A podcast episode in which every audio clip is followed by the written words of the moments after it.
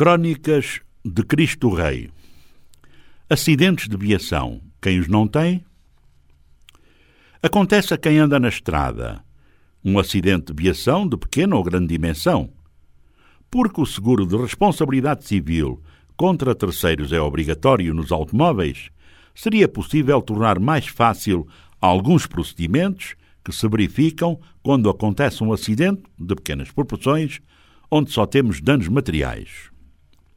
Sempre que isto acontece, causa-se grandes transtornos a toda a gente, aos intervenientes e, sobretudo, aos restantes automobilistas que precisam passar, mas com a via impedida, onde normalmente, quando acontece, se junta muita gente à volta, que causam agitação e confusão. Era preciso criar novas formas de resolver estas coisas com rapidez e eficiência. Quando isto acontece, das duas uma, alguém se assume logo culpado e aí as coisas ficam facilitadas, ou então ambos querem ter razão e começa então a discussão porque foi você, não foi você, etc, etc. Aqui os populares entram logo na agitação. Em qualquer dos casos, ficam todos esperando a polícia de trânsito para tomar nota do ocorrido, tirar os documentos dos intervenientes carros e condutores, fazer medições, etc, etc. Nem sempre a polícia de trânsito é célere a chegar ao local do acidente. Enquanto isso, o trânsito está interrompido porque ninguém arreda a pé por via das medições. Urge, portanto, encontrar outras formas de resolver isto, a contente de ambas as partes e de formas a evitar constrangimentos a terceiros.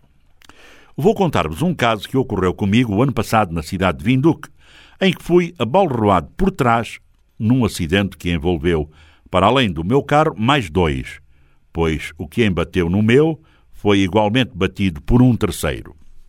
Esse terceiro, conduzido por uma senhora que vinha distraída ao telefone, numa rua de muito movimento e em hora de ponta, entre as 17 e as 18, no para-anda, anda-para, sem querer, viria a embater com certa violência no carro da frente também este, guiado por uma senhora que trazia os filhos no banco de trás e que não ganharam para o susto. Assim como eu, obviamente, que estava parado e leve uma batida por trás que amolgou fortemente o para-choques. Fiquei chateado, naturalmente, embora as senhoras tenham vindo logo e, na medida do possível, acalmar-me e muito preocupadas, mais pelo facto de ser um carro estrangeiro tendo a causadora do acidente prontamente se declarado culpada e que o seu seguro iria assumir os danos.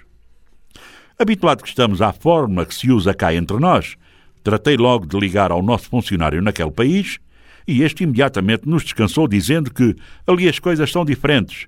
Devia tirar fotos dos carros, das posições dos carros e onde as matrículas estivessem bem nítidas. Em seguida, sair dali e ir para a esquadra da polícia. Assim fiz, e note-se que tudo isto não demorou mais de dez minutos. Posto na esquadra de polícia de Vinduque, fui de imediato atendido, contei a minha versão do acidente, mostrei as fotos e a seguir foi a outra senhora e por último a causadora do acidente, que voltou a assumir-se culpada e agora já com a sua companhia de seguros presente. O agente da polícia, que por acaso era uma senhora, disse-nos então que devíamos arranjar duas faturas diferentes da reparação do carro para entregar à companhia de seguros e que eles resolveriam. Ficaram com a nossa identificação e disseram que, se fosse preciso alguma coisa, estariam ali para ajudar. E pronto, assim foi e o carro viria a ser reparado em tempo oportuno e como deve ser. Mas tudo isto resolvido em menos de uma hora. Aqui em Angola será preciso que as nossas autoridades encontrem novas fórmulas de resolver este tipo de acidentes de viação, envolvendo as autoridades, mas também as companhias de seguro de cada um dos intervenientes. E julgo que aqui entre nós eh, e ao nível da SADEC não fica nada mal se aprendermos uns com os outros. Julgo que todos sairíamos a ganhar se isto for possível. Bom dia.